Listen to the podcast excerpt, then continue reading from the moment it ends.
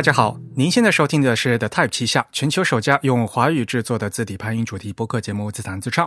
我们的字是文字的字，关于文字的畅谈，而不是弹唱。我们的口号是用听觉方式扯视觉艺术。如果您可以脑洞打开，我们的目的就达到了。我是你们的主播汶川西畔东营居 Eric，我是主播黄浦江边清蒸鱼钱真鱼。虽然在荔枝 FM、网易云音乐、微信小程序、小宇宙这些平台上面呢都能收听到我们节目，但还是强烈的推荐大家使用泛用型的播客客户端来收听自弹自唱。毕竟我们是一档独立的播客，而不依赖于任何一个平台。那我们主站的地址呢是 the toy 点 com，大家可以与我们交流与反馈哈，推荐使用邮件的形式。那联络的地址呢是 podcast at the toy 点 com。Podcast 的拼写是 P O D C A S T，The Type 的拼写是 T H E T Y P E。那如果您喜欢我们自弹自唱的这个播客节目呢，欢迎加入我们的 Type 的整个主站的会员计划。因为我们播客只有声音没有图像，但是如果您加入了我们这个 The Type 的会员的话呢。每个月将收到我们精心制作的这个会刊啊，一份三十多页的这个电子杂志啊，PDF 形式的。那里面呢会有我们这个播客的扩展阅读，这样您可以一边听播客啊，一边看那个会刊里面图文，就会有更深的理解啊。那会员的费用呢是每个月的四英镑，相当于三十五块钱人民币吧，给我们主播一杯咖啡的价格。我上期节目的时候，我好像是说成了给。主杯一波咖啡的价格，好多好多听众了指出来我这个口误，我也不知道为什么当时我给我短路了，说成这样，可见我每期的这个口播都是每期直接念的哈，而不是事先的一个预录好的东西的复制粘贴，嗯。Anyway，今天呢是我们常规节目的第一百七十六期。那在进入正片之前呢，先给大家讲两条消息吧。首先是那个会刊，嗯，我们四月份的会刊，四月十九号发的第四十四期 已经发给大家了，请诸位会员注意查收。呃，我非常喜欢我们 Mira 编辑写的那个导语，他说。制作本期会刊的过程中，我们的编辑和撰稿人有的在上海囤菜，有的在广州居家，有的在加州内卷，有的在东京直播，有的在伦敦搬家，有的在欧洲环游看展。哎，这真是一个神奇的世界呀！你看，我们呃的 Type 的团队是多么的国际化。不过，好像大家的评论就是还是欧洲好啊，所以呢，像嗯，我们这个四十四期的会刊呢已经发布了，大家可以过去看啊。如果有什么反馈的话，可以直接给我们邮件联系。嗯，那另外呢，就是给大家说一条重磅新闻啊，其实是一个业内消息，嗯，就是台湾第二大的字体厂商文鼎。啊，文鼎字形已经正式被日本最大的字体厂商森泽收购了。文鼎的话，可能大家也非常熟悉，对吧？因为在现本来那个中文的大厂商就不是很多。那它是一九九零年成立的。那其实它和森泽的话呢，二零一三年就开始资本合作，所以当时森泽就已经有这个文鼎的股权，当时是买了百分之十六，好像是。那不管怎么样，到了今年的四月份呢，就是呃，森泽完成了整个文鼎自行股权的收购，所以呢，从这个资本运作上来讲的话，文鼎成为这个日本森泽集团旗下的子公司了啊，就变成这样了。当然了，资本上是这个样子的，但是 文鼎的公司还在啊，这牌这块牌子还在呀，只是变成一个子公司了。我刚才给大家介绍说，文鼎是台湾第二大的字体公司，嗯，字体厂商。其实这个也不完全对，那是因为本来大家觉得好像台湾最大的字体厂商是华康，那大家也知道，华康其实已经改名成威风数位。而且在资本上来讲，它其实是已经改编重组，变成了一个日本公司了。所以 现在就变成台湾的这两大字体公司的话，都变成日资了，好像不是一个很好的字，很好的兆头哈。这样算下来的话，好像百分之百台资的字体公司，嗯，好像就只有 Just found 了，变变变成啊啊，这个资本重组的事情在每个行业都会有，每个地区都会有。但是呢，这样一个大的动作的话，可能还是呃，业界还是有很多朋友会比较惊讶。那当然了，我们自弹自唱呢，其实早在二零一六年啊，也就是我们的第十九期，我采访了文鼎自行的董事长，也是他们的自行总监杨淑慧女士啊，Grace。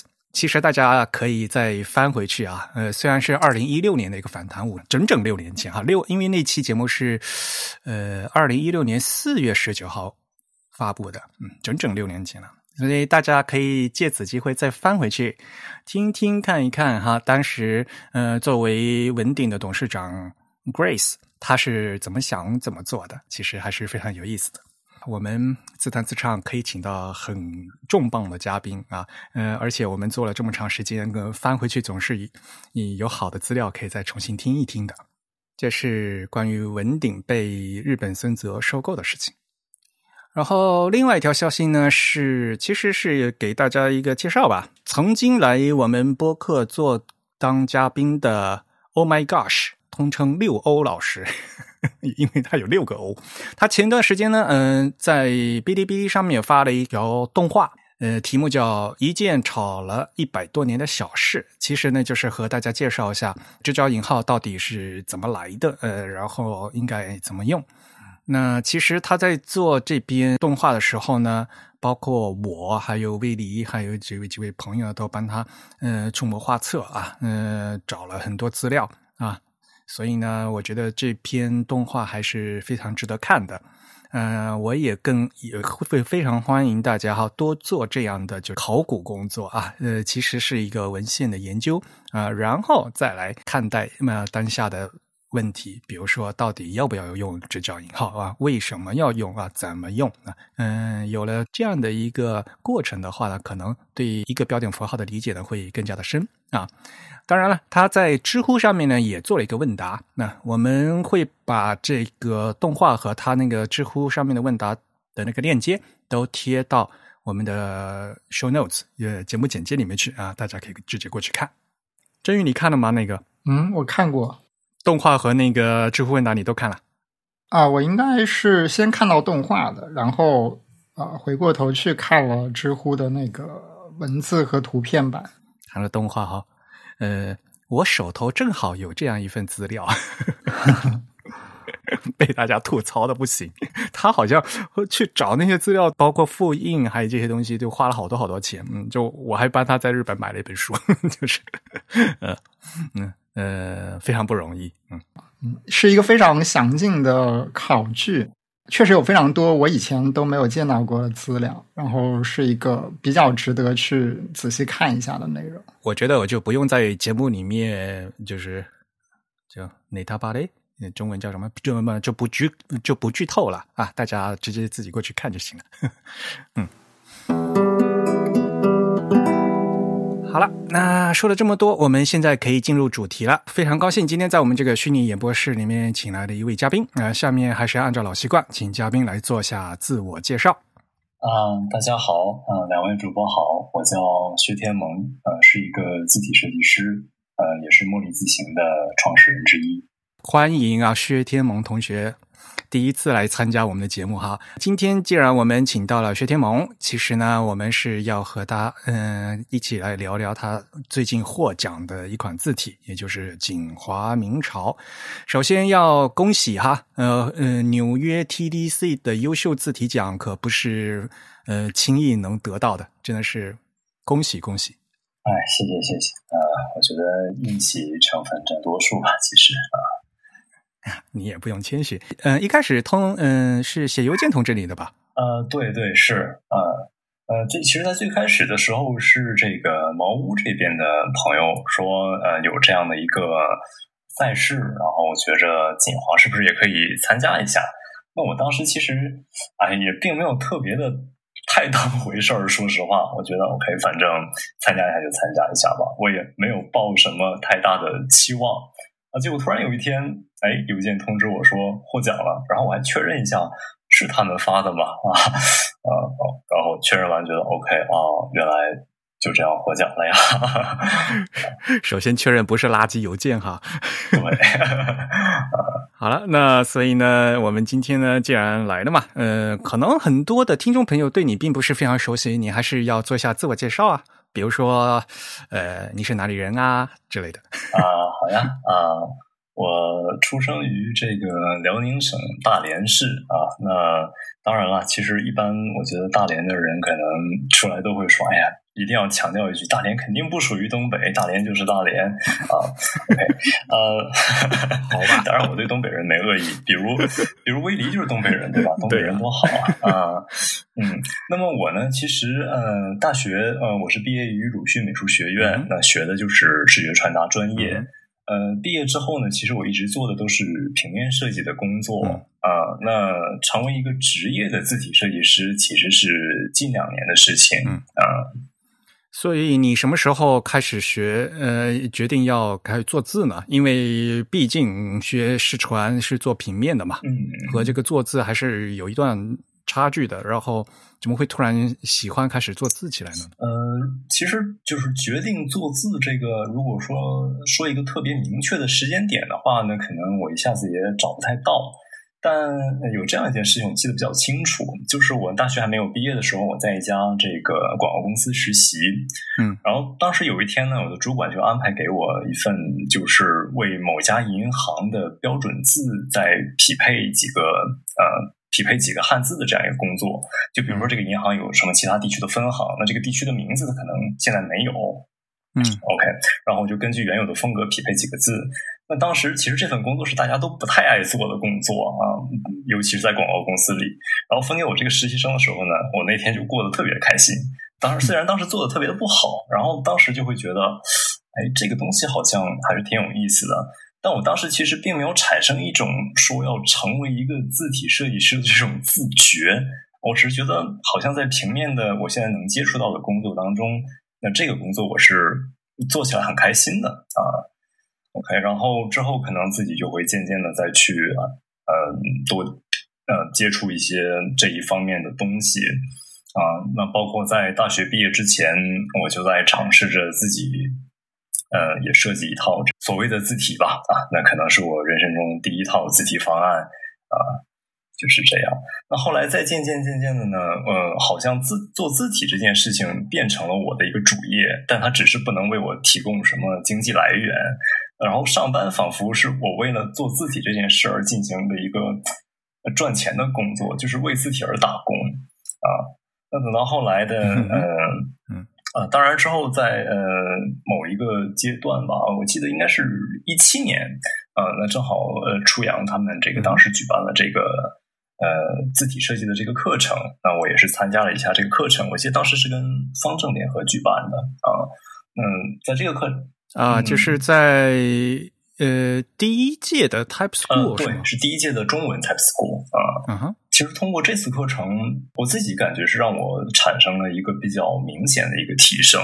回想起来，可能是因为之前自己嗯，等于说在瞎搞的时候，其实是积累了很多的问题。那这个问题在这个课程当中会被呃解决了一大半儿啊。嗯，那么在这之后，渐渐渐渐的，就是。就沉迷于此吧。那等到呃两年前的某天啊，楚阳觉得要不我们一起做点什么？我然后我当时我就想，我可以做一个职业的字体设计师，这太幸福了吧！啊，那就欣然答应啊。于是就呃进入了这个坑里啊，无法自拔 啊，是啊，现在也也拔不出来了啊，嗯。所以呢，这里我们又提到另外一个名字，就是郑初阳。我们老听众哈，肯定是知道啊，郑老师的。郑老师也来参加过我们自弹自唱的录制，来过一两次吧。就是他和威利一起给大家介绍过这个造字神器 Glyphs 啊。以前还和大家一起聊过关于那个呃阿拉伯字体的东西啊。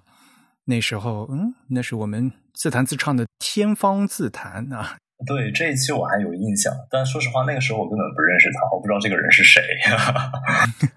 所以你第一次看见他就是在 Type School 嘛，对吧？对。然后你是怎么知道 Type School 的呢？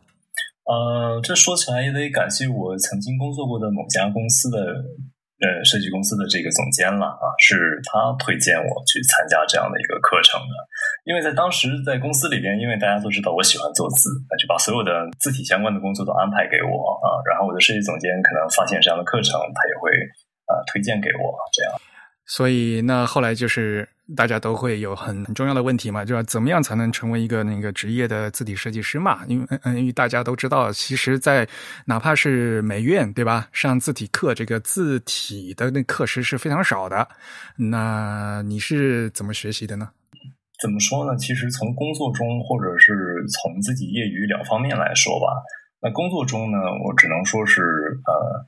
哎，当然，这说起来好像也不太好。我是在工作中对待字体的 方面的工作特别的认真，以及这个精专。对待其他的，可能我就会稍稍的泄一些气啊。那自己平时的话，会经常去自己尝试着出一些字体方案。嗯啊，当时就觉着字体设计师可能是一个出方案的工作吧。啊，方案我出出来了，然后。呃，总会有办法做出来的。但当真的职业做这件事的时候，我发现其实呃，倒不能说出方案的能力不重要，但它其实不是这件事里边最重要的能力。是的，嗯。所以你也听过我的节目喽？那是我如果把这个字体的这个这件事比作我在字体行业的一个成长的话，那我是听着你的节目长大的人。哦呦，都听过吗？从头 不至于吧？我觉得都听过是肯定不可能的，是吧？啊，呃，我我在这个做职业职业字体设计师之前呢，那我自己平时做字的时候会去听你的节目啊。当然，这个意思就是说，现在做了职业字体设计师，其实有时候我工作的时候没法再听你的节目了，因为实在是太累脑了。对哈，你上次也说过这个事情哈，嗯，因为其实是一个需要非常专注的一个事情，对对吧？对，可能大家不知道，就是正常，嗯，就是说普通一个字体专职的字体设计师，平时是什么样一个工作状态？就是一天到晚对着电脑画字，是吗？嗯，其实我之前有时候跟朋友聊天啊，就是这个行业之外的，可能平面设计师朋友聊天，我还说。我是自从我进入这个行业，我才觉得，对于做字这项工作来说，做字这件事儿是最简单的一件事情了。呃，就是如果仅仅只是画画字而已的话，因为我们都知道，尤其是做汉字字库，它这个嗯字符的数量是十分庞大的。然后，一般汉字字库也很少有能生猛如应永会这样自己以一己之力完成一套字库。那大多数人的这个工作方式还是团队合作。那这个时候你就需要呃，充分调动这个团队的这个资源，给大家安排一个合理的工作流程，同时要保证一套字库中大家能做出来统一风格的东西。呃，以及什么时候我们去 review 这些字，什么时候去做新的字。啊，那么如果再添加一些像智能部件这样的一些呃因素进来呢，就会变得更复杂。所以很多时候累脑啊，包括我的合作伙伴初阳肯定也是这么认为的。最累人的还是这些这方面的事情啊。如果某一天真的能毫无杂念的，只是单纯在那儿调调曲线、做做字，那其实是一种莫大的幸福啊。哎，那你现在是在杭州？在上海，我我是在上海啊，我还有一些伙伴是在这个呃，像初阳在杭州，然后还有伙伴在这个昆明、在深圳都有啊。所以啊，好神奇的一个团队，给大家介绍一下。其实你刚才提到了呃，茉莉自行是吧？啊，行，那这个是广告时间了是吧？我可以开始打广告了哈啊。呃，你不是你们从来你甚至都没有自自我介绍过，大家都不知道这个 这个到底是什么样一个神秘组织。OK，啊，那今天就揭开这个神秘组织的面纱啊，其实也没有多神秘啊，我们只是一家体量现在还非常呃轻轻量级的一个小的自己工作室而已。嗯，但其实我们接的项目还是蛮庞大的。嗯，包括我们最近跟这个。呃，荷兰那边的字体厂商呃 t y p e t e c h 合作开发了一套这个匹配他们已经已有西文的一个呃，为他们已有西文匹配中文的这样的一个呃大的项目。那这个这套字库呢，其实包含现在包含了全球很多的很多的这个呃，它是一个多语言文字的一个一呃一套字库。那汉字的我们要做的这个字符集也是非常庞大的，要包含呃这个中日。港台啊，应该是没有韩国字形这样的一个大概三四万字的一个呃字符集啊。那其实我们公司呢，呃，还是比较专注于就是精品中文字体的开发，嗯，就可能不太会去做一些呃，比如说很时效性很短，或者说的俗一点很扎眼的一些设计，这个不是我们所要追求的。呃，我们还是要做一些比较精品的，然后高品质的正文字为主吧。当然也会设计一些标题字。那我们自己也会去呃，在这过程当中开发一些辅助造字的一些技术等等，这样嗯。那么我们合作的客户一般也都是呃比较国际化吧。我们最近跟呃韩国的三道也在进行着呃一些合作啊。哎，话说回来，呃呃，茉莉自行是哪年成立的？呃，我想想啊，啊，应该是去年吧，我没记错的话，是吗？哦，对那呃所以你是创始成员之一是吗？对对是，嗯嗯，对，我们其实是先有了一个很明确的项目啊，然后这个项目做着做着就觉着，我们干脆成立一家公司算了啊，嗯，挺好的。这样嗯，叫什么？玛丽卡 type 是吧？这个 R 是长音是吧？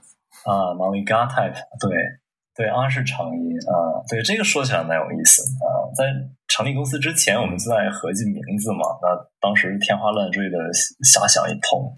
后来初阳有一个提议说，诶其实那一阵儿我们都在研究这个梵语、啊，然后呃，正好呃，初阳说在其实茉莉这个词啊，它是一个音译，嗯，就像 sofa 或者 coffee 这样的东西，它其实是一个音译，但其实它是来自于这个梵语 maliga 的音译，就这个花其实中国本土没有的。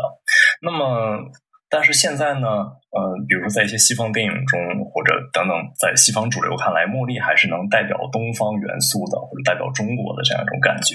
所以它原本是一个西域的东西，然后现在又可以代表东方，那、是不是有点这个中西合璧的意思啊？啊，那这可能也跟我们呃公司的这个嗯出发点啊，或者呃愿景啊等等比较契合吧，那就起了这样的名字啊。所以你还是要给讲一下，呃，茉莉字形的公司的英文名字叫叫 Malika Type 是吗？对，这个 Malika 是梵语的英文转写。呃，梵语的呃茉莉花的意思是吧？对对，呃，所以你在学梵文是吧？呃，现在等于已经学成了一个相当于没学的水平了，因为我好久没有再看了。对，基本上范围就是从从入门到放弃。是地狱级的语言嘛？啊，对呀，唉。好了，呃，非常感谢啊，跟我们聊天聊了这么久，就是关于你的这个背景啊。那可能呢，大家听了听到这里呢，就大概啊，就知道了我们嗯，薛天蒙是怎么样的一个设计师了。那么下面我们是不是要把话题转到就是锦华明朝了，对吧？呃，你是什么时候开始构思这款字的？呃，如果是构思的话，那还比较早，我想想，大概是一一八年末一九年吧，大概这样。嗯，我看您的资料，就是当时就因为是翻到了那一本书，是吧？哦，对对，就是之前呢，我有时候闲着没事，喜欢去逛一逛这个书阁这个网站，因为上面有比较多的这个古籍的课本啊，或者一些呃古代的印刷品之类的东西。其实就是某天闲逛，然后突然间看到了一个名为《强村丛书》的这样一个，嗯，不过逛书阁是一个非常好的习惯。哦，是啊，是啊，书阁真的是一个特别好的网站啊，而且而且我之前真的有被他们的 slogan 感动到，呃，大概是说让每个人都能自由的看到我们的文明，嗯，我还给他们捐款呢这，件事情不容易的，所以你就翻到那本书了。呃，对对。但但其实这个课本，呃，你也看过吧，Eric 啊，这个强村丛书对啊，就其实我们单纯从一个评价一个课本，它印刷是否精良，字形是否精良，刻工的呃刻的怎么样来评价的话，这个课本说实话它挺差的，对吧？嗯，不算非常差，但是也不算好，这样的感觉。嗯嗯，很稀松平常，嗯，但反而是这样的一些。就是不太正统，或者说以传统的视角来看，不是那么精良的东西，反而是这些东西打动了我。啊，所以我当时就觉得，哎，我要不要复刻一下？对我当时第一个想法是，我要不要复刻一下啊？嗯，对。但是后来呢，这个复刻着复刻着，它已经完全不是复刻这回事儿了啊。那本书是。其实是民国的时候印的吧，并不是非常早的书嘛。对对，它是民国时期的一个课本。嗯，这个其实也挺神奇，因为在民国时期，这个呃活字技术其实在印刷界也比较盛行了嘛。那它这个还是一一一份雕版的这个印刷物啊。那但其实你能看出来，它这里边的一个字形，其实已经受到了一些活字的影响了。就它完全不是，比如说。这个《昌黎先生集》这样的，我们说非常精良的，然后字形呃审美非常传统的这种宋版书的呃这种感受了啊，它的字形偏扁，然后中宫呢，哎，你也不能说它中宫很大，因为确实有些字中宫也很小，你只能说它好像没有什么中宫的概念啊，这样。因为字啊一扁了以后，你好像就是不能用那个正方形的那个中宫的那个那个概念去套，因为它是扁的，它就按从这个扁的这个方框里面去写字，所以呢，它这个中宫的决策呢就不一样了，这边的啊。嗯，对，在其实我觉得我们现在在字体设计这一个层面所说的中宫，可能跟中宫这个词最原始时候出现所要。呃，指向那个意思可能还不完全一样啊。呃，那么我们先说字体设计方面，这个中宫的话，呃，当然我们可以说，那你把字做长了、做扁了，也都是可以去统一一下它的这个呃中宫的。但是只能说，在当时的这套雕版中，不管是刻工也好，或者书写的人也好，他显然是没有这样的意识的。你会发现，比如说一些带口框的这样的字，比如说一白的白，他会把这个肚子撑得特别的大。那一旦是一个比如说左右结构的字，就比如说刘庆的刘吧，那他可能 他把中宫做的很小啊，至少在我看起来是中宫很小的一种感受。嗯，但是你会觉得这个这套字很有意思，对吧？所以才才才会想去复刻的喽。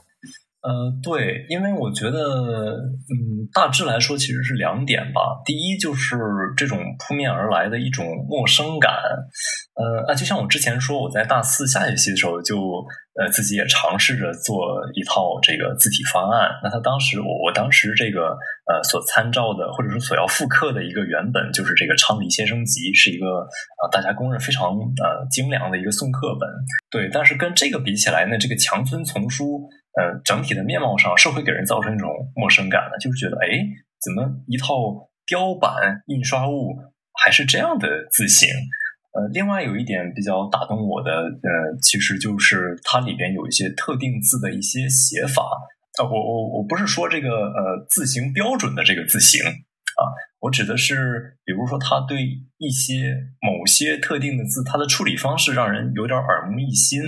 比如说“以为”的那个“以”字，那它里边的这个长撇的转折是非常剧烈的，就仿佛右边的这个呃长撇，那它先写了一竖，框定了这个字右边大概在什么样的一个范围，然后在一个剧烈的转折又把它包了过去，向左撇了过去。那这种处理方式，我之前是觉得比较少见的。这种“以”字的这个结构其实是非常古典的。就是对对，无论你去你去看那个康熙字典也好，哪怕你去学唐楷也好，就是以前那个所以的“以”字的，它右边那个人，他就就是要就放放在非常右边，然后把那个撇给扭回来。呃，这个结构是非常古典的。嗯，是颜真卿的，我记得是《麻姑仙坛记》吧？啊，里边也有类似的这个写法啊。但是神奇的是，你就知道啊，你就神奇的事是这样，这个“以”特别古典。那有一些字，比如就说中宫的“宫”吧，它又几乎可能把上下两个口，做的是一样大的，就是又显得非常的现代啊。所以你不知道这一套课本，当然我也没有做过考证啊，呃，我也不知道它到底是受了什么影响变成这个样子的，嗯。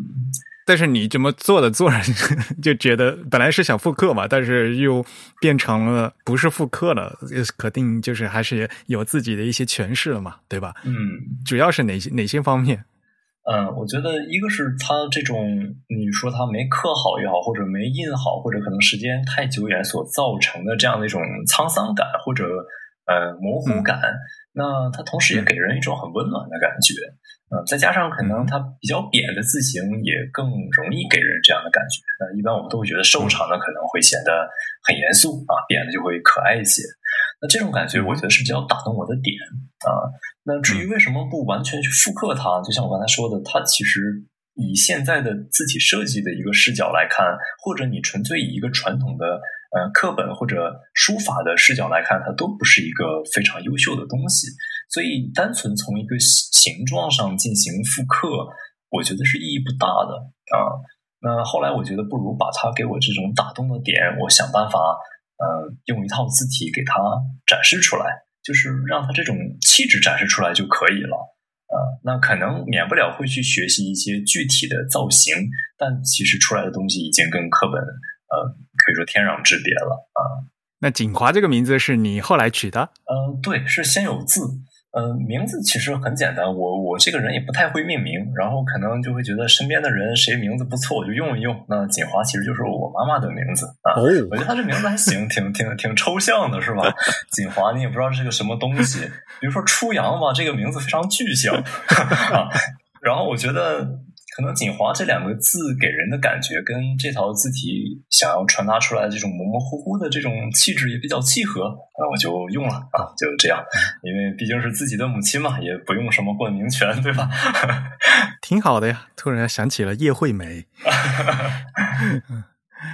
啊，所以呢，就在做这套字的话，我们下面可以来讲一讲这整个就是具体的这个创作过程吧。对，因为。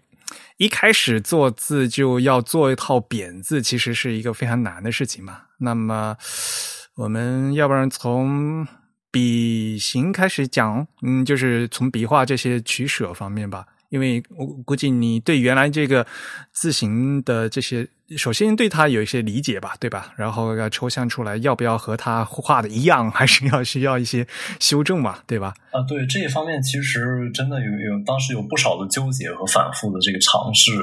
就比如说拿这个呃横画末端的这个钝角来说啊，嗯，当时当然呃还是那句话，我也不知道他是没刻好啊，还是他没印好啊。他有的是有一些字，它横画末端的钝钝角呈现出来的样子，就是怎么说，它像是一段直线，然后一段矩形，然后微微翘起的这种感觉，或者可以说这个钝角这个三角形，它是左边的这条边长于右边这条边的一种感觉。嗯嗯啊。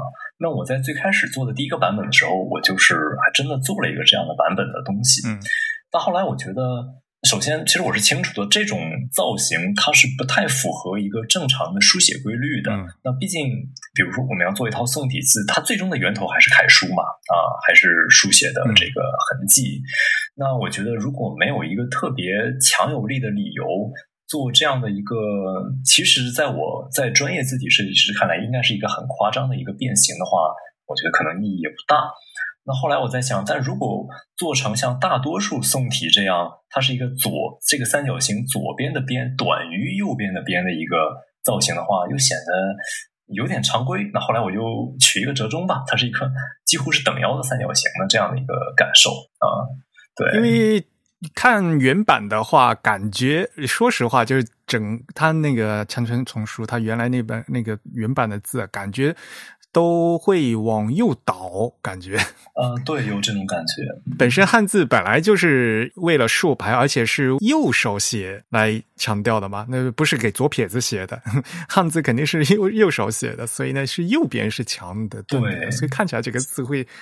我往右倒的感觉，它也，所以你还是把它给它给修回来了，就是给它挪正了一些，是吧？对，还是挪正了一些啊。而且就是你知道，因为它这个横画末端的钝角，其实跟呃这个呃横折的这个转折处是有是要有一定关联的。那你横画的钝角做成了这样的一个形态，那转折处其实你也要做这样的形态。那一旦转折处也做这样形态，在很多情况下是不太好处理的啊。嗯，是的。对，所以其实是能比较体会到，有的时候大家都说，哎呀，正文字啊或者什么，怎么也没什么差别啊。大家做出来一个 都觉得啊，这跟以前有什么差别？但其实真的是做出一点点的新的东西，就已经非常不容易了。而且像这个钝角的话，因为它是一个设计元素嘛，那在正文字里面会出现很多次，对吧？所以你稍微改一个造型的话，就整个那个排出来的话，整个字的那个面貌就会变掉。哎，对对，你这个说的非常对，嗯，包括它的这个大小啊什么的，其实都是会影响整个字的一套呃这这种气质的，嗯。对我还有觉得比较有意思的一个点就是这个勾的形态，然后我当时其实也是呃被课本中它这个勾的处理打动了，因为我觉得这个勾特别像是颜真卿。嗯，但这个可能就不像《马姑仙坛记》了，比较像呃秦理碑吧之类的，呃这种造型。所以我觉得这个课本真的是一个大杂烩，你知道吧？它总能从这儿找点其他的源头，从这儿找点什么另外的源头。OK，然后我一开始也想把这个钩的样子也也尽量按照课本中比较呃强烈的这种感觉给它还原出来，但是等到真的还原出来之后，你会发现，呃，还是有一些地方。一是字形本身的限制，就比如说这首先是一个扁体字，然后一个假如一个字上面笔画很多，底下有一个竖钩的话，那这个钩如果是一个呃钩的很高的，就像课本中那个形态那样，这个钩挑起来角度很高，那其实上下的空间不太好处理。还有一个你会觉得呃，既然我们已经在做一套，就是我已经在做一套宋体了，那它突然间出现这样一个钩，其实还是蛮突兀的。尽管我我还是非常喜欢原版的那个造型，但我觉得，嗯，还是要有取舍吧，不能什么东西都往上堆积。但同样，我会觉得过于正文化，或者我们现见的非常普通的宋体，比如说 Adobe 的宋体来说，那它的勾我觉得是比较机械的啊。那我在想，能不能还是两者再取一个折中，后来调整成了锦华目前这一版勾的这个造型，就它不是一个完全水平的一个勾，然后它也。暗示了一些毛笔顿笔的这样的一种形态在里边，然后微微勾起来一点啊，我觉得 OK，恰到好处，就这样了，那就那就这样。因为原版它那个竖钩啊，嗯，就是那个额头嘛，嗯，对吧？对，那个额头这个到右下角那个弯的那个，在勾出去之前那个弯的弧度非常大，就是原版那个字。就哎，对，很不容易稳，就是你要是做不好的话，这个整个字就倒掉了。啊，是是，所以当时我就觉得，你看这一个两个字都已经如此难处理，但那如果一批量，呃，当然这个批量我是它还包含另一层意思，就是涉及到很不很多不同的结构。这个钩有时候可能你在中间，有时候可能在左边，有时候可能在右边，有时候可能在上边，这都不一定。所以我觉得还是不要再挖这个坑了啊。嗯，不过相对来讲的话，就是我觉得你最后的这样现目前的这个版本，这个勾，比如说永，我看你永字八法那个永字哈，嗯，处理的话就是留有原版的一些味道，但是呢，呃，处理的是相对这个度就做的会好一些，就是和那个原版太夸张了，就是 弯的太进来的话，就嗯非常很难处理，会变得嗯啊，那你这么说，我太开心了，因为当时这个勾到底应该勾多长，就像你说的顿笔那个弧度到底应该有多弯，我其实尝试过很多版，然后。啊，其实后来自己也没有完全的，就是非常自信，就觉得也只能这样吧。对，这这个，所以所有的那个设计决策都是度的把握。嗯，呃，前段时间我们也不是在讲某款这个明明朝嘛，对吧？那那款字的那个额头那个竖钩，哇，就做的我看的好难受，好难受。尤其是他会把那个嗯顿笔完了以后，那个钩啊挑出去的那个做的特别的长，这样的话呢就很容易就把这整个字的那个重心给带给带走了，就被被挑出去了。嗯，那个钩的长度也需要有一定的把控。嗯，对，嗯是。然后当时我和那个秋阳说嘛，就是你。做正正文字，你要做减法嘛？嗯，呃，做加法很容易啊，那个大家就全部加加特性，然后这这不整个整套字做的乱七八糟的，会变成嗯，就做这个减法的，一个度要掌握到什么程度？嗯，是，嗯，相对来讲的话，我就觉得你这款字就做的话，就是有原版的味道在，但是呢。恰到好处，不张扬，这一点我是非常喜欢。谢谢谢谢，哎呀，我太欣慰了。上次我和他们都说嘛，就是和和真宇也说嘛，我我们我们两位主播都非常喜欢你这款字啊，太开心了我。好啊，你接着说，还有这个笔画交接的事情是吧？笔形上还有比较想说一点，就是这个笔画交接，就是呃，一般现在中国大陆吧，啊，我们所所所谓常见的这个宋体字。那一般，比如我想想啊，举个什么例子？嗯，比如做一个呃甲乙丙丁的丁，嗯，那么这个丁的底下呃下面这个竖钩接上面这个横的时候，嗯那宋体字一般来说都会这个竖直接就接在了横上，嗯它只是一段句型接在了横上而已。嗯那锦华遇到这种情况都会再做一个顿头，是一种半接的一个状态。就是竖的起笔是吧？对，竖的起笔再做一个顿头，然后半接到这个横上嗯啊。嗯那之所以这么做呢，是因为强森丛书里边也有这样的处理。呃，当然它也并不是每个字都这样。呃，然后还有我会觉得这种小的细节，其实嗯，就在一个字上可能确实没有什么太大的不一样，但是这种细节排成文本之后积累起来。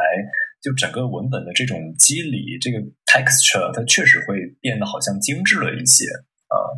然后呃，我看好像一些日文的呃明朝体，它喜欢做这样的一种交接处理，比如柱子，它其实呃这个竖画接横，接上面有横的话，接横，它这个顿笔是比较明显的。呃，但是柱子可能想着重突出一种这个油墨的晕染感，就是他不太在乎这套字里面形成一个比较黑的黑点儿啊、呃，但是我是在乎的呀，所以我是一个半接的状态，就是一方面它有一个顿笔，另一方面这个半接能抵消一下这个呃缩小之后造成的这个黑点，所以呃这个地方我还我自己还是比较喜欢的一个地方啊。嗯但是这个地方保留以后，就是对，呃，相对来就是更保留了有更楷书的这个手写的这样的一个特性嘛，就是就和普通的那个所谓的明朝和那个宋体字不一样嘛。对，是有这方面的考量的。嗯，对呀，就这些细节上面就也就让它更有这种雕版的古朴的感觉。嗯，对，其实跟这个差不多类似的还有，比如说做一个这个印象的像。那么左边这三撇接弯钩的时候，这个三撇的起笔跟这个弯钩其实也是一个半截的一个状态。但是、嗯、这样做完以后给自己添麻烦，就是变得就很难做啊，这边难道不是吗？是是有点麻烦，哎，我特特，我现在特别怵做这种东西啊、呃，但是这个为了效果好，牺牲牺牲呗啊。可以想象的，你想，如果是完全接触啊，直接顶上去的话，这个字好容易做。你要做一个半接触，呃，这个这个度很难掌握，然后呢，就变成你要每个字每个字的去进行处理。有时候，因为这个半接触的话，你做成部件以后，接触的程度会变形，很多地方要变成细具体的细条，就变成。对，是的，嗯。如果是全接触的话，就不会有这个问题。比如说刚才说那个钉嘛，一横一竖钩嘛，你给它做成右部件或者做成下部件的话。那个接触的地方就不会发生变化嘛，对吧？完全接触的话，对。但是你左变形的话，那个接触的部位会变形的，所以非常麻烦，就变成嗯，是的，是的，就给自己平添了好多工时，是吧？嗯，但有时候其实这也是乐趣所在吧。但当然累是真的累、嗯、啊，那 没办法。嗯。不过从说完笔形后，更重要的其实还是这款字的结构问题嘛，因为它是一个扁宋，就是嗯、这个扁就很难吧？首先，嗯，对，因为这个扁的难，我想大概还是两个层面。第一呢，就其实啊，我们都知道汉字，我们在不管是日常的书写也好，还是呃，其实现在大家做的正文字也好。它都是一个正方偏长的一个造型。如果你真的做成正方了，那可能大家视觉上会觉得它有点扁。包括我们的书写习惯也是比较偏长的一个造型。那其实说实话，很多的汉字结构它是为这种比例而生的吧，可以这么说。当你把它变扁之后，有的时候会对结构产生一定的破坏。就有的时候就又给自己平添了一些工作量出来。对，这是扁的一个难点。嗯。你现在一个纵横的比例是多少？呃，它近乎于一个四比五吧，啊、呃，但应该不到四比五，没有这么扁。它主要还是比较方正，然后偏扁啊、呃。其实你看数值比例上，它不会有一个非常大的比例。但就像我说的，如果你完全数值上做成一个一比一的，它看起来就已经偏扁了啊、呃。我这个比一比一还要再扁一些啊。呃、在比如说在 Glyphs 里面，你设的那个字框比例是多少呀？啊这个具体的比例我从来没有去算过，我只是靠感觉，我觉得这样是 OK 的，那就 OK 了啊。好啊，啊，这很有意思，嗯。就是点的难点，一是像我刚才说的，结构上其实容易对一些比较常规的结构产生一定的破坏。啊，这这个我放到一一会儿的重心的问题上来说吧。啊，然后呃，首先就是最明显的难度就是在这个字面的控制上。嗯，这个我觉得可能语言描述起来稍微有点难度，所以我尽量描述啊。那我们想象这样的一种情况。啊，因为首先我们都知道，汉字其实并不是所有的字都是国字，也就是说，不是所有的汉字造型外轮廓都是方形。OK，那基于这个，呃，有一些笔画形态不是方形的字，它相对于这个方形，它应该多宽？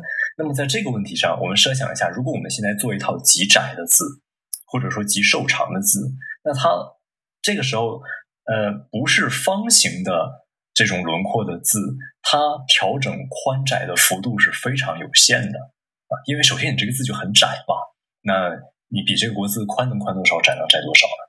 可是如果我们把呃这个比例给它变成一个扁的字，或者说是宽的字的时候，这时候它能调整的这个幅度是非常之大的。那在这个非常之大的幅度中，你要找准一个跟国字看起来字面一样大的宽度。是显然比做窄体的时候做这件事情要难的啊！我不知道我说清楚了没有？嗯啊，做扁体要比做长体要这个幅度要宽，所以呢，呃，你觉得会更难，对吧？嗯，对。我再举一个例子，就比如说做一个意思的意和做一个国家的国啊，那我们做一个窄体的时候，中间意思的意中间这个日字该多窄？嗯。以及或或者这么说，这个日字跟上面这个意上面的这个长横的比例，那这个比例的浮动范围其实是非常小的，因为它是一个窄体。嗯啊，可是如果你做一个扁体的时候，这个日的宽度和上意的长横的宽度，这个比例浮动范围是非常大的。那你在一个浮动范围大的比例当中去去找一个最准的比，去去找一个最准的比例，那肯定难度是比较大的呀。嗯，因为你选项多嘛，啊，对，这其实也能顺带着就是联系到中宫来说，那就像我刚才说的这个“义”字的这个问题，那这个日到底该多宽？那对于中宫的把握就难度就比较大了。嗯，对，然后点还有一个难点就是，当然因为汉字确实现在应该是。我记没记错的话，应该是没有人去做这个科宁的吧，对吧？啊，然后这老力就做了啊，做出那个样子。哦，对对对，还还得奖了，不是？哎，是是是，不好意思，李老师，哎，我忘了啊，对，啊，他号称是电脑中文字体第一款带科尼信息的那样子。我说，哦，好吧，这这的确是划时代的。嗯，好，具体效果好不好不说，但是这个这个事情本身的确是划时代意义的。OK 啊，那其实你看，说这个划时代还是怎么样？其实大家有说这句话的一个前提就是汉字，有的时候我们会觉得，哎呀，是不是有一些字排在一起，它这个间距是有点问题啊？比如我们单独摘出三个字来，呃，做一个 logo 的时候，可能比较精细的平面设计师他会想要去调一调汉字的三个字的间距的啊。那么这件事情在常规比例的正文字中是这个状态。如果是一个扁字的话，你会发现有的时候，呃，它们之间的这个空隙会变得更大。举个例子来说，就是比如说做一个月亮的月。我们都知道“月”是一个，其实它是一个呃，相对于“国”来说，它要比属于窄的这样的一类的字啊。那么，当你做一个扁体的时候，首先你的“国”不可能再是一个瘦长或者是方正的“国”了，它是一个扁的“国”。那这时候这个“月”它必然会留出跟“国”之间如果排在一起，它必然会留出一个很大的一块空隙。那这个空隙，你说实话，我也不知道怎么办，我只能尽量去想办法调整结构去填补它。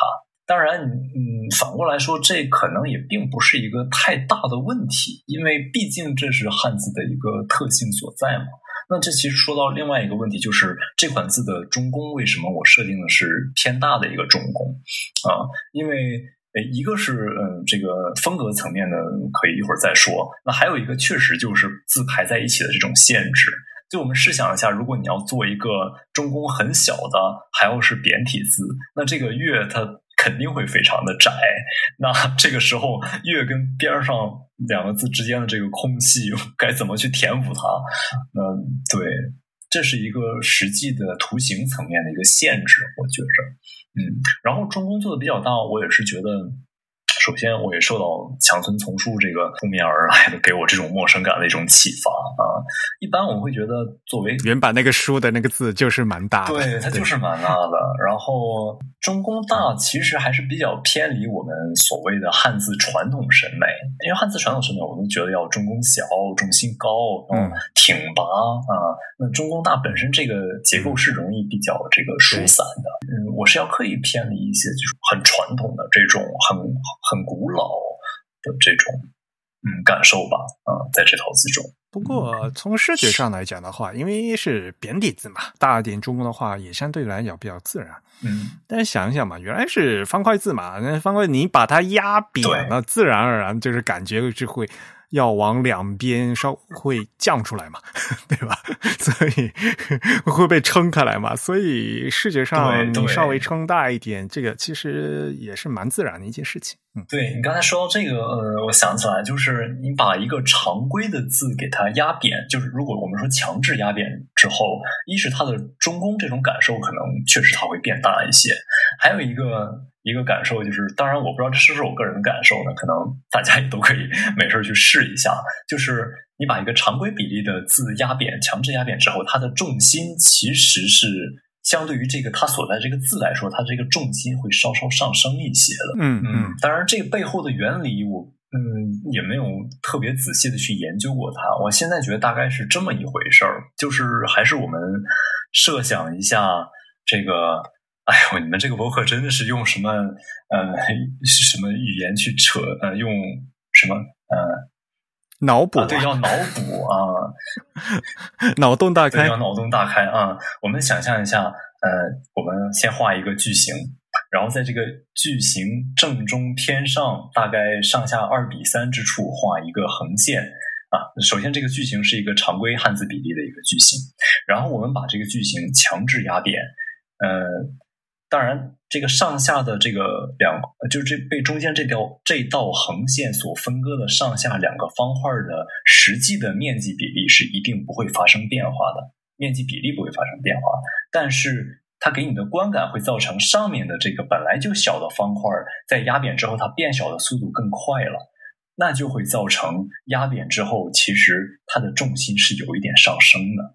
这个因为是，因为是错觉的关系嘛，就是所谓的视觉的中心和真正的几何中心是有偏差的嘛。然后真正的视觉中心是比那个几何中心稍微偏上一些些，绝大多数人啊，这个这个只是统计。那你再往下往底下压的话，这个人眼看起来的程度就和他那个几何中心的程度会几何中心的差的差距会越来越大。对对，我现在我只能说我是猜测了，因为我自己是这样的感受。当然，我毕竟也不是专业搞什么认知心理学之类的，所以我我不太敢下这个结论啊啊。那体现在我自己做字过程当中的一个现象，就是我在第一版做的时候，我几乎把整体的字重心都做高了，而且在当时我是没有发觉的。嗯，在之后我的一个朋友跟我聊这个字的时候，他说：“哎，你这个字是故意要做这么高的重心吗？”嗯，没有啊，我做一个适中的重心啊，然后自己再回过头一看，才发现哦，是的，重心的确很高啊。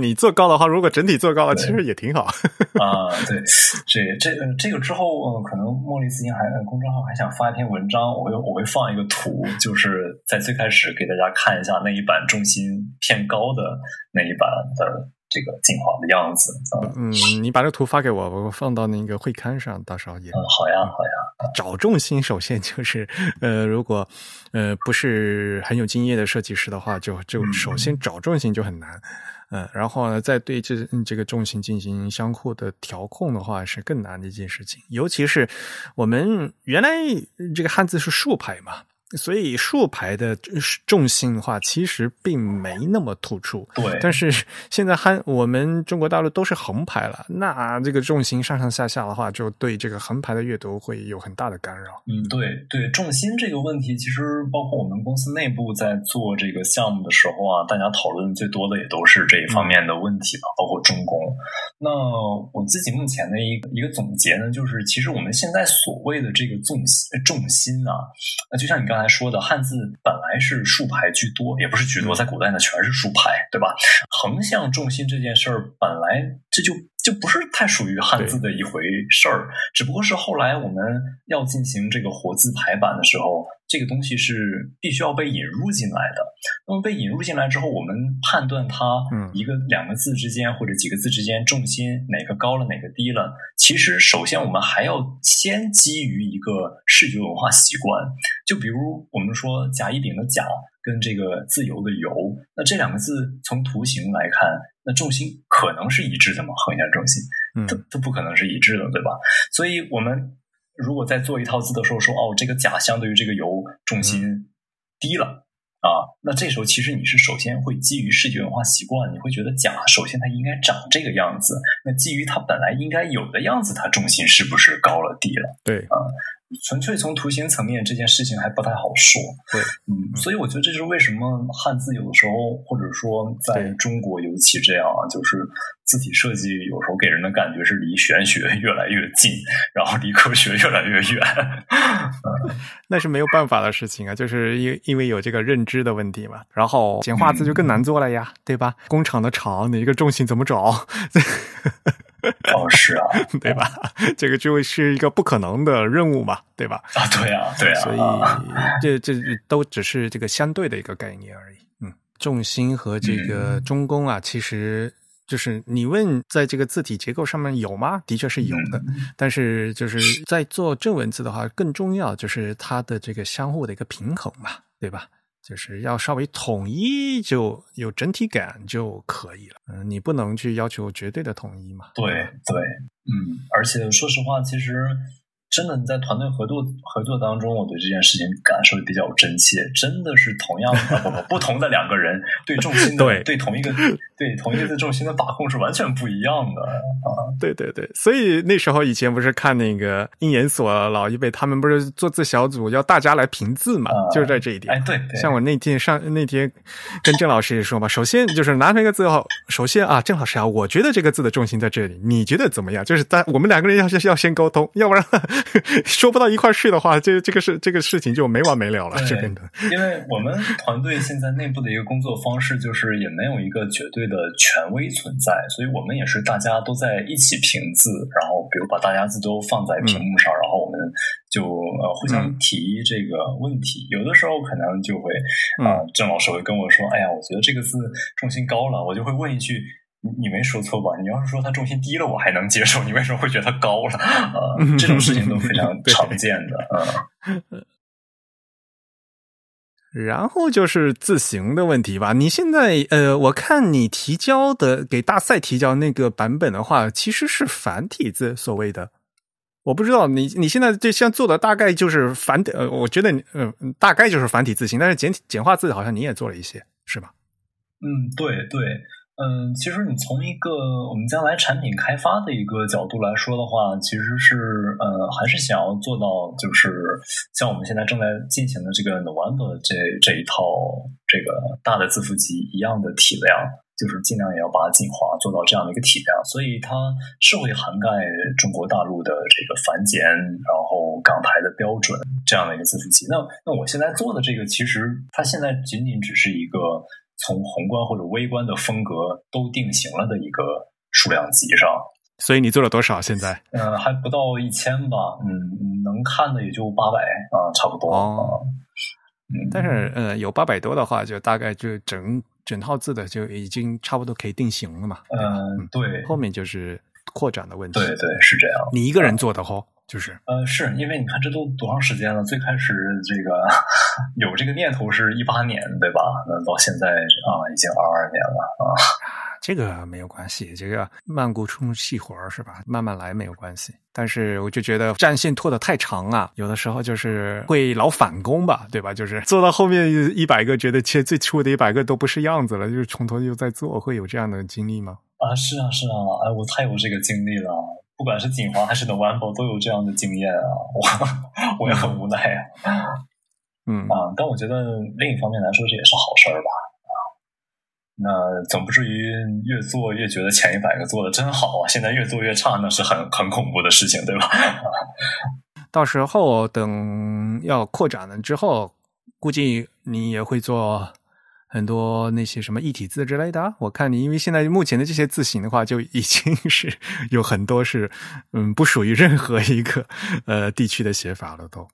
哦，对对，刚才说的这个字符集的层面是这一层面。那一体字呢，其实我想当做就是锦华这套字的一个小特色吧，啊，也不是主要特色，一个小特色来这个体现一下，就是把一些我自己觉得比较有意思的一体字的造型，嗯，或者这一套课本中它出现的比较有意思的造型，给它用一个可替换字符形的一个形式安排到这个呃字体文件里边。可以啊，因为我自己对这方面的东西也比较有兴趣啊，因为我觉得他们毕竟是曾经历史上出现过的样子，而且有一些真的让人觉得挺奇妙的。那如果只是平白无故的消失了，好像稍稍有点可惜。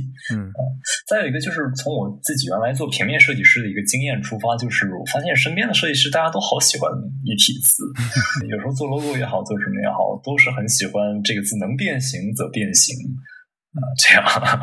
当然了，做 logo 的话，如果不变形的话，就就 没有办法突出特色了嘛，对吧？嗯，logo 要突出特色嘛。嗯，所以像一些就是传统印刷字型，你也会在使用吧？千，反正我建议你是千万别做那个台标就好。哦，是因为台标它这个太可怕了。说实话，我自己觉得有些地方是有一些有一些 bug 的，就是而且我也并寻找不到它内部的一内在的一个非常统一的逻辑，就是就他那个逻辑是他硬硬编出来的嘛，就是他他自称内部有逻辑嘛，他硬编出来的。如果你去硬按照这个台标走的话，就是他会做的很细嘛，你规定哪些。哪些笔画必须接触，哪些不接触，然后必须是弯的，所以到时候那个字就就是限制了你的那个呃设计造型了，就变成对。还我记得还有一些是所谓的这个避纳，那它有的时候有一些。避捺我是能理解的，比如这个所谓燕不双飞的这种避捺，OK，我是能理解的。那有的时候避重捺，对吧？啊，避重捺，对对对，避重捺，对，就是一个字里面呢，就不能尽在书法上是尽量避免有两个捺。如果有两个往右下这个笔画出现的话，主主笔画处理成捺，另外一个主笔画就应该改成点啊。这个是避重纳的一个就是嗯。原则啊，当然，但是汉字是非常非常复杂的，往往有些地方你想避重纳也避不掉啊，呃，所以呢，有些地方也没有办法完全避啊。但是台标是规定是必须得避的啊，所以啊，对，就是一个是往往有时候想避避不掉，还有一些最令我困惑的是，明明不用避，为什么它避了？就是比如美术的“美”字。它底下一定要写成一个点的啊！我到现在也没有找到那个另外一个“捺”在哪里啊。它那个是规定那个大的那个部件在下方的话必须改点是吗？好像啊，有这个规则吗？啊，我不太清楚了啊。啊，我查了一下，的确，这个国字标准字体它是对那个大字是有规定的，就是大字在独用左右在在上包下的话。这个墨笔是做捺，然后在内的时候，墨笔要改成点，然后在下的时候，墨笔原则上面改成点，有且只有一个例外是尖，就是小大的时候。OK，难道尖是要避重点吗？尖的话呢是捺，其他的比如说像国字标准字体里面，像比如中央的央，呃，美术的美。像这些字的话，它规定最后一笔都必须是点，而不能是捺。嗯，这个是国字标准字体的一个规定。所以就是它规定成那个那个笔画的话，就是你必须得做成那样的，就是那个造型就就就限制住了你那个造型嘛，就变对，嗯。但是反过来讲，嗯，你如果不用那个所谓台标的话，那么就所谓要用这个传统印刷字型嘛。然后你也知道，哎，在繁体社区的话，传统传统字型大家也吵来吵去。嗯，对对，是我们之前做 November 的时候也。嗯，记得当时还拉着你，然后嗯，梁海啊，我们还一起聊过这件事情。这个其实到后面的话，繁体字的话，就完全取决于这个设计师本人的设计决定就可以了。我觉得，嗯，就不用太拘泥于这个 所谓的大小的变化。这个字形的话，有时候并不是非常好处理。嗯嗯，是啊。不过你肯定是要做一套，就是完全符合这个大陆国标写法的喽。呃，对对，这个标准，呃不，呃这样的一套是一定会有的啊。然后你会再再多做一些，对吧？嗯，包括一体字。对对，是这样。嗯，对，嗯嗯。好啊，汉字说完了，就是还是就有配套西文的问题了。嗯，这个西文啊，其实我觉得，嗯。这这套新闻本身也并没有太多的这个特色或者可说的。那当时的一个出发点仅仅是为这一套汉字匹配一个能配得上它的西文而已啊。但当时有过一个小纠结，就是要不要做一个非常瘦长的拉丁字母的这种版本？因为我当时在想，就是如果这套字它纵排的时候，直排的时候。那这个西文，如果你转了九十度，那岂不是瘦长的拉丁字母？它转九十度，它就是一个扁扁的东西了吗？啊，对，呃，但后来会觉得，第一呢，其实现在不管是在大陆也好，还是在这个世界范围内，呃，纵排的这个需求还是有限的，而且横排的需求也并不在少数，甚至是占多数的，这是其一。嗯，其二呢，就是这个西文做瘦长了，它本身这套。西文在气质上跟锦华就差别比较大了啊，后来就放弃了这个念头，还是做了一个稍微偏扁的、比较常规的罗马体吧。嗯，然后我记得西文当时也给我们的，就现在的那个呃合作伙伴，也是那个 Table Tech 的主理人 Peter Biak 先生，给他看了一下啊，Peter，对他当时呃提了两点建议。嗯，就是他觉得其实这一套整个看起来都还不错，但是唯一让他觉得有陌生感的是小写的 Y 的笔画末端。嗯嗯，他觉得这种造型在他看来是比较有陌生感的，相对于很常规的罗马体来说。嗯啊，还有一个就是他会觉得，嗯，一看到扁的字，他第一反应就是哦，这是不是一套用在呃注释啊等等这种小字号下的西文？嗯啊。但但其实不是嘛，对吧？锦华整个这套字也不是这样的一个呃功能啊。我个人看的话，就是明显吧，就是你还是想在就是所谓的旧体字和过渡体中找一个恰到好处的的一个风格，对吧？就是不要做的太现代嘛，对吧？嗯，对。在气质上的话，可能会和这个汉字的锦华会比较搭配。嗯，这个我是看出来了。然后另外一点就是，如果具体到嗯字形的话，可能可我个人的哈看觉得好像小写字母的 R 是不是太短了一点？就是那个哦，嗯，排出来的话就是整个纵向的韵律啊，嗯，因为西文不是看那个数嘛，嗯。这个会影响这个间距的调整，就是然后剩下就是那当然了，说到间距调整的话是没完没了的事情了，对吧？嗯呃，有些细节可能还是要 可以再优化一下的。嗯，整体来讲的话，搭配呢是和汉字是蛮搭配的，嗯，但是西文呢可能嗯稍微在间距还再再。掌握一下可能会好一些，嗯，字呃笔画的形状本身应该嗯没有太大的问题，因为嗯既然你决定这么做了嘛，就给它做出来，嗯做下去就行，我觉得，嗯，不过看现在西文也整套配上去了以后，接下来就是你会有这个家族计划吗？会，嗯，首先先把这个扁体的，然后这个常规自重的，现在。它在一个 regular 这个自重上啊，嗯，先把它开发出来吧啊。那家族计划，我想分两条轴。目前我们整个公司，我我们那团队内部也是这么打算的，就是首先是一个基于扁体的就现在这个样子的，有一个呃极细的，然后再有一个极粗的啊，极粗的其实现在还有一个版本的，只是这次比赛我没有投它啊。然后用这三个模板，可能我们会做一些插值啊，或者做一个可变字体，也是也有这个可能啊。那么这是。呃，一条线，另外一条线呢，就是基于扁体现在的面貌和气质以及笔画设定，呃，将来还是要做常规比例的版本的。那它就是一套能真的应用于正文排版的宋体了啊，明朝体哦，这样，这是一个很庞大的一个计划。但是我现在先，我觉得有点紧张，就是如果它万一变成一个真正的，就是嗯正方形的，就是正常比例的字的话，气质会不会发生很大的变化？啊，气质上，我个人觉得它还是能保留住锦华目前给人的一些感觉的。啊，这个我有尝试过几个字啊，到时候可以发给你看一下啊。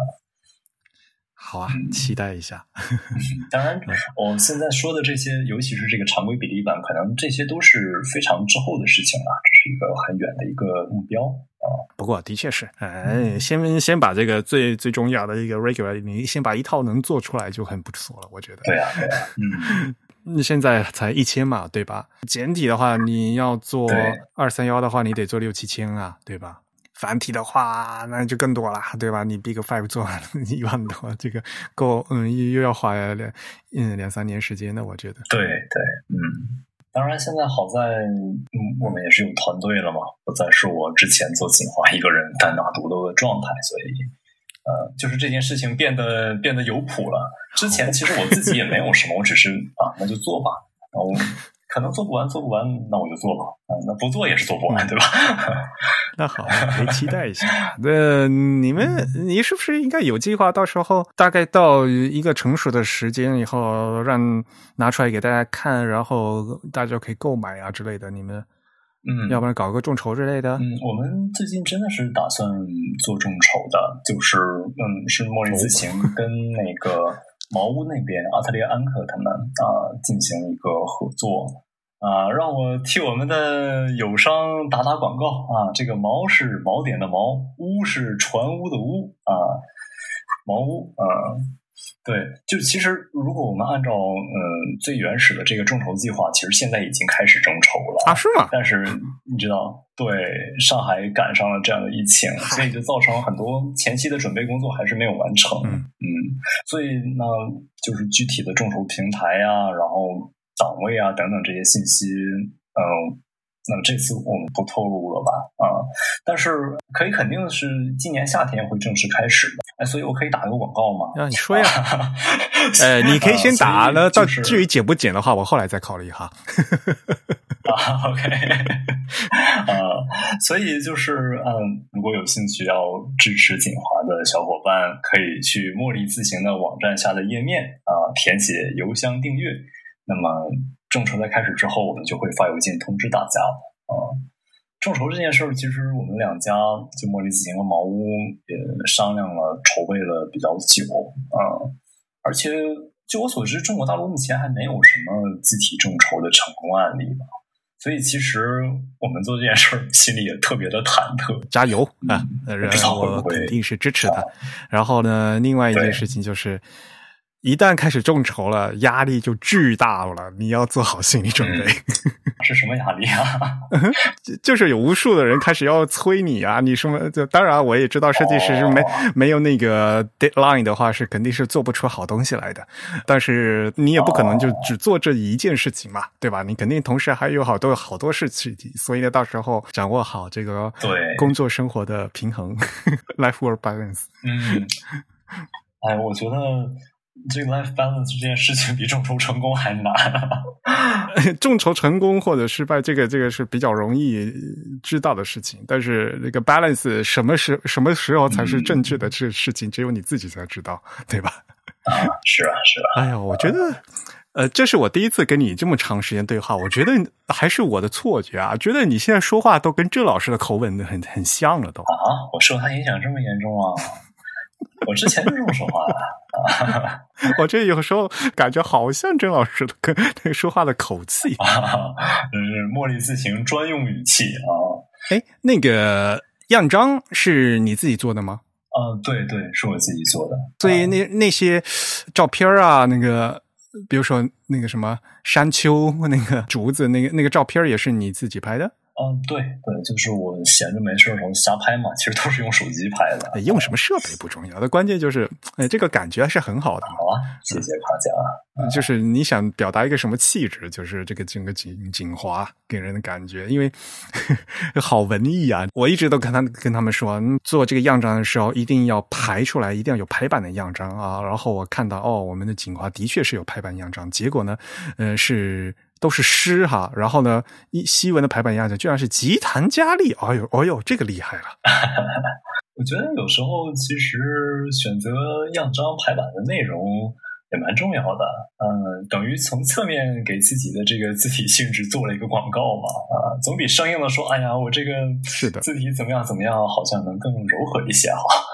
对啊，锦华现在看起来是一个很文艺的一个气质了，就是。那我的目的就达到了。就你这后面这两句是什么？是《诗经》吗？还是楚辞啊？啊，这首诗的作者是郑初阳先生啊。那这首诗呢，是由德语音译来而来，但你看汉语也能体会出德语原意的意思的这样一首诗。当然，德语原版也是他写的啊。好吧，郑老师好厉害。然后你这个样章后面这个三三三零零零三零窗口，这这张是想表达什么意思？哦，这张其实是做着玩的了。那嗯，因为我想投的是纽约 TDC 嘛，那评委中汉语母语者也很少吧啊，所以我觉得不如展示一下汉字本身能形成的图形上的一种机理。那可以看一下，你看汉字有这么复杂的字，还有笔画这么简单的字。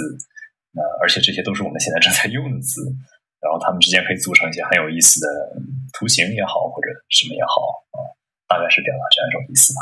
啊，你这个零是正圆哈，不是椭圆啊？呃，是正圆，这个零的确是个正圆。我做过椭圆的版本，后来觉得这太傻了，这嗯不太好啊，是吧？啊是，嗯，所以你也是试过了，就是对。看一下吧，我会抽一些这个样张发到这个会刊上面给大家看一下。嗯，因为可能大家现在目前看到的这个样张并不是非常多嘛，对吧？这锦花到底长什么样子？虽然这个纽约 TDC 上面获奖了，但是那个样获奖的样章也就那么两三张嘛，对吧？至于在这个茉莉自行的官网上面的话，里面就就就摆了九个字。不过你之前一直都在那个 ins 上面发过，对吧？这些图在 ins 发过都蛮多的。呃，对，是趁这次机会看一下吧。我们选几个好看的啊，贴到那个会刊里面去，让大家有个感觉。呃，顺便给你这个呃众筹做下热身。哎呀，好啊，好啊，太感谢了。对呀，你要加油哦，千万不要烂尾哦。啊，不会的，不会的。嗯，我觉得这也不是我们这个团队做事的风格，因为我知道。呃，这段就别播了吧，因为我知道在这一圈烂尾的人和事儿太多了。对呀，这个大家都知道啊，这个播出去也没有没有关系。所以啊，就讲嘛，不要烂尾啊，对呀。哎呀，当然这句话你播出去，给自己造成的压力也蛮大的啊，对吧？这话都说出去了，到时候你就没有退路。我跟你讲，尤其尤其是你你做了那个众筹之后，就更没有退路了，知道吧？呃，就把后退路给掐死了。嗯，那就加油往前干就是了。嗯，是啊。好了，呃，我想说的就这么多了。郑宇有什么问题吗？我以为你睡着了。没有，我正在非常认真的听你们说。啊，其实我今天还是有非常多不一样的收获的。就是我之前虽然大致上知道这个字体的这个参考的样章来源，但其实我第一感觉。并没有觉得这个样章和薛天蒙做的这一款锦华明朝之间有很强的关系，所以我之前其实并不是很清楚说这个样章究竟在整个字体设计中起了一个什么样的作用。但今天其实听薛天蒙非常细致的讲解了这两者之间的关联之后，还是能得到非常多新的理解，就是理解了这些字体这这款字中的很多细节的这个处理的。想法以及说它的一些设计的原则，呃，它背后根据的是一个什么样的呃想法，或者说是根据了一个什么样的规则来进行的。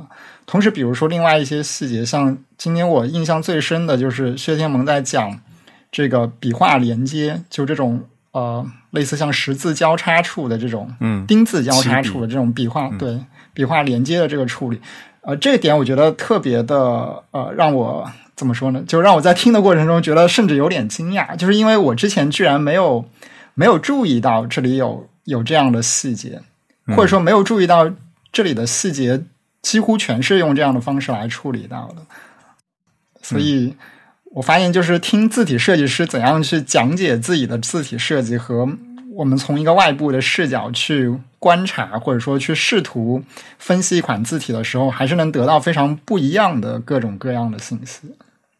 所以也非常感谢薛天文今天来给我们啊、从一个创作者本身的视角去讲解它。我相信对很多呃对这款字体感兴趣，或者说甚至是非常想去使用这款字体的我们的听众，应该会有更多的启发。而且反过来讲的话，就是他不说的话，我们很难发现嘛，对吧？作为一款中文字体的话，它这些特征就是不容易发现，要让你觉得很自然。它作为一款中文字体，它才才是它的成功之处嘛。啊、所以呢，像今就正如我刚才说的，这个嗯、横竖笔画交叉的时候突出的这个竖画起笔的这个特性，在我来看来的话，就是非常恰到好处的体现了这款字它在从雕版和接近这个楷书原来源头的这样一个特征。然后呢，这样的一个特征加在这样一款字里面，它是一个特征，但是呢，它又是一一个非常恰到好处的特征。好，嗯，下面呢给大家介绍一下我们的 Type 四月份会员抽奖的结果。啊、我们这次抽奖，嗯、抽到的会员名 ID 为 Takoyaki，这位朋友他是大阪人嘛？恭喜 ID 为 Takoyaki 的会员获得呃本嗯四月份抽奖的奖品。那四月份会员抽奖奖品就是呃最近新出版的上海人民美术出版社出版的平面设计中的网格系统的经典版。啊，也就是，嗯，由我担任这个内容和设计兼修的这个新版本。那大家可能也知道嘛，因为上海现在疫情防控期间，这个好像邮寄不大方便哈。我们会尽快吧，啊，嗯、快递什么时候恢复？我我现在我们小伙伴没办法出去，嗯、尽快吧，嗯、嗯、恢复了以后，我们就会把这个书寄给你，嗯。那我们今天的节目呢，就到这里结束。我们也再次感谢薛天文来到我们的节目，做我们的嘉宾，为我们非常详细的、深入的介绍了自己的这款最新的获奖新作《锦华明朝》，但其实不能算是新作，是一款已经酝酿了非常长时间的一一款字体。非常感谢两位主播的采访，然后今天聊的也很开心。嗯，好，那我们的节目就到这里结束。如果我们的听众有什么意见或者是反馈呢，都可以写邮件告诉我们。我们的邮箱地址是 podcast at the type 点 com，p o d c a s t at t h e t y p e 点 c o m。同时呢，大家也可以在社交网站上关注我们，我们的地址在新浪微博、在 Twitter 以及在。这个微信上都是 the type t h e t y p e，在 Facebook 上搜索 the type 或者搜索 type is beautiful 也都可以找到我们。本期节目由 Eric 和郑宇主持，我们请到的嘉宾是薛天萌，我们聊天的话题是薛天萌和他的获奖作品《锦华明朝》。本期节目由 Eric 在 Mac OS 上剪辑制作完成，嗯，感谢大家的收听，我们下期节目再见，拜拜。嗯，拜拜。拜拜。Música